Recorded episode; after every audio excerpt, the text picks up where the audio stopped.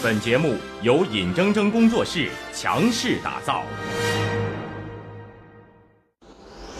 新闻每天发生，视角各有不同。面对海量资讯，除了低头刷屏，你还可以听 FM 九十一点四。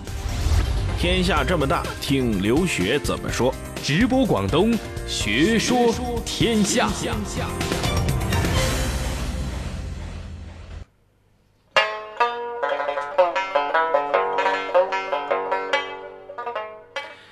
有道理您就琢磨琢磨，没道理您也能听个乐呵。欢迎继续回到 FM 九十一点四广东新闻广播直播广东之学说天下。今天的奥运故事会啊，给各位讲一位体操的选手，可以说他创造了世界体操的历史啊，也创造了一项世界体操比赛的一大纪录啊。在八月七号晚上，女子体操单项预赛上，有位身着紫衣的选手一出场，博得了全场观众的阵阵掌声和喝彩。你注意，他只一出场就博得了这么多掌声和欢呼，这他还没比赛呢，他还没展现他的这个魅力呢，就博得了这么多的掌声。那位说：“这是谁呀？腕儿怎么这么大呀？”估计也就是刘德华呀，什么这个鹿晗呐？哎，这些人有有这个实力，谁腕这么大？谁？呃，他没刘德华大，但是绝对比鹿晗大多了。他就是体坛的名将丘索维金娜。最近几天啊，这丘索维金娜的故事在互联网上不断的被传播，很多人被她的母爱呀、她的这个坚持、她创创造的奇迹啊，纷纷的感动。这丘索维金娜呀，今年都四十一岁了。这丘索维金娜是七五年生人，她生在乌兹别克斯坦的塔什干。这个丘索维金娜可以真的称得上是一个奇迹啊！四十一岁还征战体操赛场，你知道玩体操的那帮运动员都是多大的孩子吗？十六七岁。我记得昨天给各位说过，这个刘璇二十一岁夺得女子平衡木冠军拿金牌的那一刻，人都说：“哎呀，刘璇呢？这是大龄运动员。”经常有人把刘璇和刘璇混淆啊。我说的是刘璇那个漂亮的女运动员，哎。这个，你想，二十一岁都是大龄女运动员，那四十一岁那就是超高龄了。很多人都了解，是丘索维金娜为什么能一直坚持到四十一岁，是因为啊，丘索维金娜为了她的儿子患白血病的儿子。这个按理来说呀，丘索维金娜九六年比完赛之后，她就退役了。退役之后呢，跟她丈夫也是乌兹别克斯坦的一个摔跤运动员结婚之后，就想过着这个美满幸福的生活。可是啊，这个天有不测风云呐，人有旦夕祸福。那咱们今天就给各位讲讲这位世界体操史上可以说是前无古人，也有可能后无来者的创造奇迹的四十一岁的丘索维金娜。七五年，在乌兹别克斯坦的塔什干一个医院里边，一声女婴的啼哭划破长空啊！这位就是咱们今天故事的主人公丘索维金娜。她父母抱着孩子一看，呵，这姑娘天生长得就这么秀气，哎，长到四五岁的时候，这胳膊腿就这么灵活。六岁那年，丘索维金娜她哥哥呀，带她去体操班，说呀，女孩子学点体操啊，有助于气质的提升。很快，他在体操班里边结识了一个教练，这个教练叫斯维特兰娜·库兹涅措娃。这一结识啊，丘索维金娜和这个斯维特兰娜这师徒的关系就维持了二整整二十年呐。也可以说呀，这师徒如父子啊，他们俩的关系有点像母女。那后来呢？且听我慢慢道来。这斯维特兰娜呀，也特别为这丘索维金娜。这个骄傲，为什么呢？我的学生十六岁，代表前苏联参加世锦赛，代表独联体参加了巴塞罗巴塞罗那奥运会。而苏联解体之后呢，这个丘索维金娜自然而然的就成为了乌兹别克斯坦的运动员，因为她出生在塔什干嘛。九七年，丘索维金娜的跟腱撕裂，有半个赛季是没法比赛的。于是呢，九六年她跟她丈夫结婚了以后啊，她其实也就萌生了想退役的想法了。哎，她跟丈夫这个一商量，说：“你看现在反正我也伤了，咱们俩呢，你这个你也参加过三次奥运会了，你你这也正好利用这个空空窗期呀，咱们俩生个孩子。”哎，你看这小两口甜甜蜜蜜的就开始了造人计划。九九年的十一月，他们的儿子叫做阿力舍啊，阿力什，也有人呢把他儿子名翻译成阿里舍尔的，反正这都是音译的。他的儿子出生了。哎呦，女人一旦当了母亲以后，别说自己的职业，连自己老公都不放在心上。就就专门的就就就喜欢自自己的孩子，丘索维金娜当时就决定我要退役，我要照顾我的孩子。可是啊，你说这个丘索维金娜，她好像天生就跟这个体操啊结下了不解之缘。你说抱着孩子去哪儿啊？小孩不能天天在家里呀，他总得有有点事儿干呢。出去逛公园吧，丘索维金娜这个觉得不太合适，怎么办呢？哎，我那训练场啊，我挺熟悉。抱着儿子，抱着这个阿里舍呀，就到了训练场了。一进训练场，丘索维金娜这心事来了。为啥呢？这训练场里边啊，呃，去过体操训练场的听众可能熟悉，它跟这个芭蕾舞练功房一样，它有一面是大镜子，就让你自己纠正自己形体的。当丘索维金娜抱着自己的儿子出现在镜子里的时候，她傻了。怎么傻？生完孩子体型走样了。你想这么多年，这身材都苗条的，居然出现了赘肉了。丘索维金娜受不了了，再看着他单杠、双杠，哎呀，这是海绵垫子，又是平衡木的，又是高低杠的，哎，又是鞍马，又是跳马的。丘索维金娜受不了了，跟她老公说：“说老公啊，我这生完孩子以后啊，你说我这个体型也变了，我能不能恢复训练呢？”她老公也非常支持她，说：“亲爱的，你喜欢怎么样就怎么样，孩子可以我来照顾。”在他们的儿子阿里舍啊刚刚满四个月的时候，丘索维金娜复出比赛。两千零二年九月，她跟丈夫一起到了韩国釜山，一起参加了那一届的亚运会。她跟丈夫都参赛了，而且丘索维金娜还为乌兹别克斯坦队赢得了两块金牌。在飞回塔什干的路上，刚飞机刚一到飞机场，丘索维金娜手机响了，当当当当，那就响了。响了之后，丘索维金娜接了电话。愣在当场，有十分钟没反应过来，为什么呢？噩耗传来，说他的儿子病了。各位也熟悉，当时啊，阿里舍病了，确诊是什么呢？很多大夫怀疑是肺炎，而一口血吐了，这好像是肺炎。可是，当丘索维金娜再见到自己儿子的时候，发现这哪像是肺炎呢？肺炎不就是咳嗽吗？咳嗽出一点血，那也就是那么一小把。这儿子开始大口大口吐血，丘索维金娜就开始急了，找来司机赶紧往医院送。送到哪儿呢？输血研究所，就相当于咱们现在的血液中心。那个地方它不是急救的地方，相当于一个血库。当时这丘索维金娜就愣在当场，就软了。就当时这孩子。可以说是有出气儿没进气儿，叫奄奄一息。这个当妈的呀，在这个手术室门口啊，哭的就不成泪人了。你看他在体操赛场上受多大打击，出现多大失误，甚至在训练场上吃多少苦，丘索维金娜没哭过。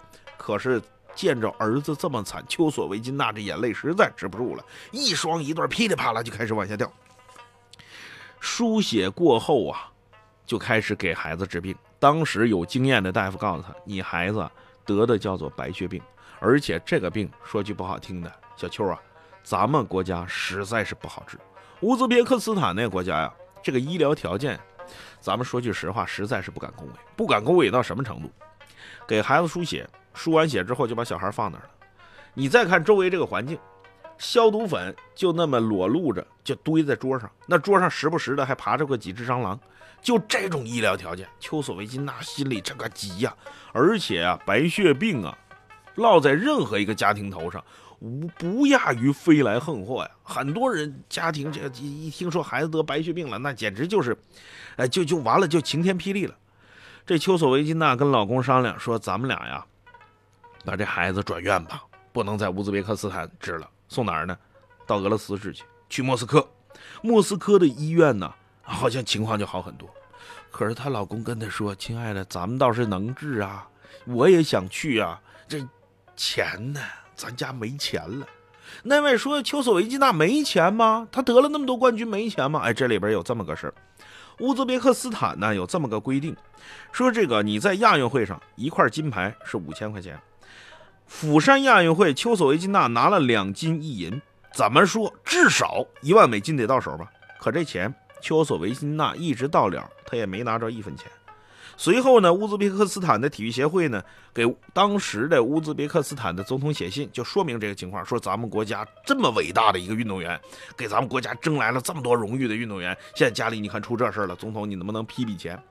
这总统呢挺痛快，签了两个令，一个令是给企业的，说是企业给你钱；另外一个令呢是给乌兹别克斯坦的财务部门的，说你们也得特批点钱给这个丘索维金娜。可是你说这事儿怎整呢？管管钱那个部门，政府部门迟迟就不给钱，就说我没钱。你想给没有？企业说我们这个财务啊，总统是说话了，我们得听。可是我们这个财务啊，确实有点问题，这个这个周转不灵。你能不能等一等？你这么着哈，你等到明年年底，这钱我一定给你，而且你要多少给多少，我加倍给你。丘索维金娜一听，你骗鬼去吧！明年年底，今年年底你不打钱，过三天不打钱，我孩子没了。就在他一筹莫展的时候啊，丘索维金娜想起一个事儿，想起什么事儿呢？他从一九九六年开始啊，就在德国科隆的一家体操俱乐部比赛。那个时候呢，一次比赛他能挣一千欧元，一个赛季下来啊，他能有四千欧元的报酬。那位说这钱不多呀，哎，不多是不多，他可不是足球明星，他要像什么马拉多纳呀、梅西呀，像这种身价都都都都天价的运动员，那他根本不抽钱。可是体操啊，毕竟它是一个小众运动，它在欧洲它也是小众运动，一个赛季能挣四千欧元，那那算不少的了。可这个钱呢，当时挣个零花钱行，现在要给孩子看病远远不够，这叫捉襟见肘。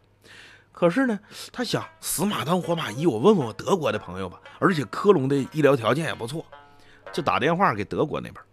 德国那边一听说，哎呀，哎呀呀呀，小秋，我知道，我知道，好久不见了，你最近忙什么？听说你生孩子了，反正寒暄几句。丘索维金娜呀，遮遮掩掩的就把他家里的情况说了。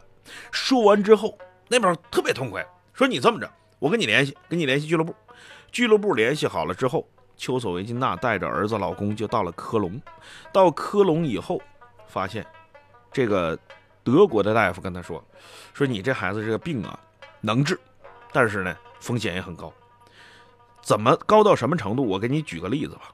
六个孩子里边。’能活一个，你说这个几率存活的几率得得得多小？丘索维金娜说：“不管了，哪怕有百分之零点一的希望，花多少钱砸锅卖铁我认了。”她跟老公回去，把房子卖了，把车卖了。房子卖多少钱呢？房子卖了六千美金，也就是三四万块钱，就这么钱。为啥着急用钱呢？那救命，那时候一分钱都是命啊！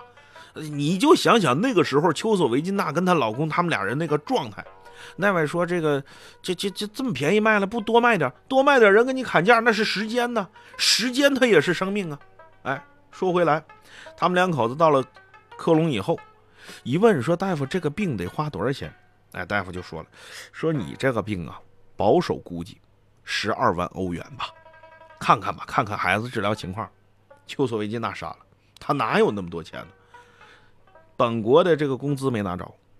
金牌的奖金没拿着。丘索维金娜和她老公都是职业运动员，换句话说，她老公除了摔跤，除了拳击，别的不会。丘索维金娜除了除了体操，别的不会。哪像她不能推车出去卖个小东西，卖个卖给手机贴膜，他也不能干那个呀，她真真不会呀，没有别的手艺啊，怎么办呢？打比赛。他一算，我在科隆打比赛，一个赛季挣四千欧元，我赛一辈子，我就算拿多少金牌，我也。我也治不好我孩子这病啊！这十二欧元、十二万欧元我也凑不齐呀。就这个时候，德国科隆这俱乐部给他做了担保了，说这么的，我给你想一个不是办法的办法，就看你愿不愿意，你你你能不能过这关？什么办法呢？说你呀，跟你老公还有你们孩子，你们一家三口移民到德国。你们移民到德国之后，第一，我这个俱乐部就可以出面给你担保，什么意思呢？你是德国的公民以后，我可以先行垫付医疗费，你慢慢还呗。你反正你给我比赛，你慢慢还呗。第二，你能代表德国队出战什么世锦赛呀，什么奥运会呀？哎，给德国德国体操也不行，德国体操本身就是弱，你一来啊，特殊人才引进，没准能多多给你点钱。哎，就这么着，丘索维金娜要移民德国。就移民的过程啊，你就别说了。哎呀，在乌兹别克斯坦的体操队内部啊，就体操业内啊，包括乌兹别克斯坦的网友，很多人对丘索维金娜都开始横加指责，说你这卖国，你没有荣誉感，你这这你看乌兹别克斯坦培养了你，你的教练培养了你，结果你跑去德国给人家拿牌去了。丘索维金娜当时就哭了，说啥？我给乌兹别克斯坦挣下了七十块奖牌。我换不来我孩子的一条命。我现在不是运动员，我现在是一个母亲，毅然决然的移民到德国，替德国出战奥运会啊，出战世锦赛等等等等的。各位自行百度去，他也拿奖无数。后来在德国，孩子得到了妥善的治疗。哎，这治疗过程啊，丘索维金娜那个最糟老了，哎，那眼泪流的呀。估计能填满西湖，为啥不有那歌吗？西湖的水，我的泪，这一点放在丘索维金娜身上一点不夸张。咱们就最简单的治这种病一一个常规的疗法来说，就叫化疗。这个阿舍离啊，他受这个化疗的影响啊，整个这孩子就变了，变成什么样呢？话也说不出来了，那大脑袋胀得挺大，那浮肿，肚子胀得也挺大，可是人非常虚，在轮椅上根本站不起来。三次化疗以后，这孩子眼看着就要不行了。哎，慢慢这孩子有所好转了。随着这个医生的努力呀，丘索维金娜的细心照顾啊，这孩子慢慢慢慢的恢复了。恢复了之后到什么程度呢？能上幼儿园了，在幼儿园学了德语。可是丘索维金娜一直念念不忘自己的祖国，就跟他儿子说：“我们的母语是俄语。”就为了让儿子学俄语，特意带着儿子到了俄罗斯。哎，就让他在俄语那个环境下边生活一段时间。你不能忘了俄语，虽然你现在说的是德语，你在德国，可是你不能忘了我们的国家，我们的根。所以啊，我就在想，当年指责丘索维金娜那帮人，他们是怎么想的？等到了二零零八年北京奥运会的时候，李宁知道这事儿了。李宁说：“这么的，我有个李宁体育基金。”我向你捐赠两万欧元，这两万欧元给丘索维金娜解决了大问题了。到了二零一二年伦敦奥运会的时候，他接受记者采访，他就说：“我儿子的病情已经相当稳定。那个时候啊，我记得小家伙已经十三岁了，哎，活蹦乱跳的，也非常英俊，特别好看一个小孩儿。”哎，丘索维金娜说：“我没有任何后顾之忧了。”为了照顾孩子，丘索维金娜一边要在国外比赛，一边还得回到德国科隆。哎，一年忙得不得了。这人呐，你别说他想胖啊，他想胖都胖不了，何况还控制体重。你看，四十一岁的丘索维金娜，虽然皮肤有些松懈，但是那个体型还是不走样。哎，跟她这几年的忙碌啊不无关系。她老公呢，干脆不比赛了，辞职，在家里边专门就照顾孩子。等于说，一个女人靠着她的比赛养活一个三口之家不算，还要救孩子一命。那位说不对呀，科隆那俱乐部不是给他先行垫付了医药费了吗？这是人情，那钱是人家垫付的，你不用还吗？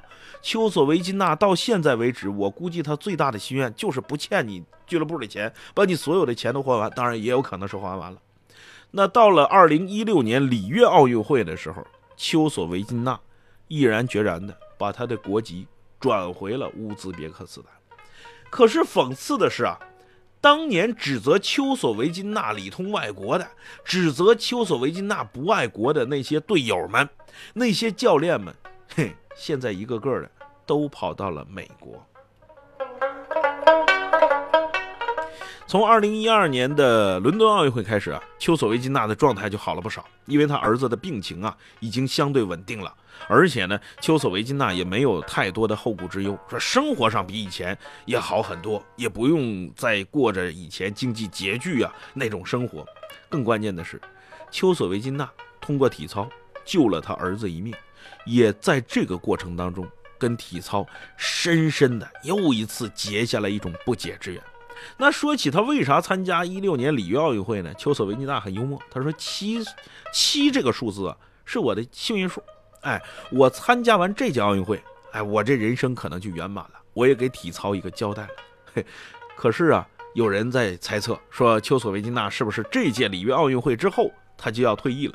哎，她八月七号接受采访的时候还是这么说的：“七这个数字是我的吉利数，我希望啊，最后一次出赛是代表我的祖国乌兹别克斯坦出赛，哎，能给我的祖国拿一个成绩回去。”可是呢，在昨天，丘索维金娜再次接受记者采访的时候啊。有人问他说：“是不是你要退役了？这回你就要就退出这个体操赛场了？”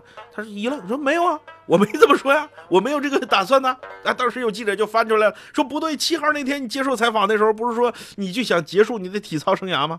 丘索维金娜微微一笑说：“呵呵，我是女人。”这就是丘索维金娜的故事。可能平时我们在网络上看这个丘索维金娜比赛，或者说在电视转播当中看丘索维金娜的比赛，依然是那么身姿矫健。可是很少有人知道，她身姿矫健的背后有着那么颠沛流离、曾经凄苦不堪的生活。咱们可以这么说句话：当年的丘索维金娜真的是在鬼门关上走了一遭，同时也证明母爱的伟大。在运动场上喊口号的人有很多。当然，我相信这是诚挚的。可是更可贵的精神，就是像丘索维金娜这样的。我倒觉得，这才是真真正正的体育精神。好了，各位，今天的奥运故事会先给各位说到这儿，明天的事儿咱们下周再说。祝您晚安。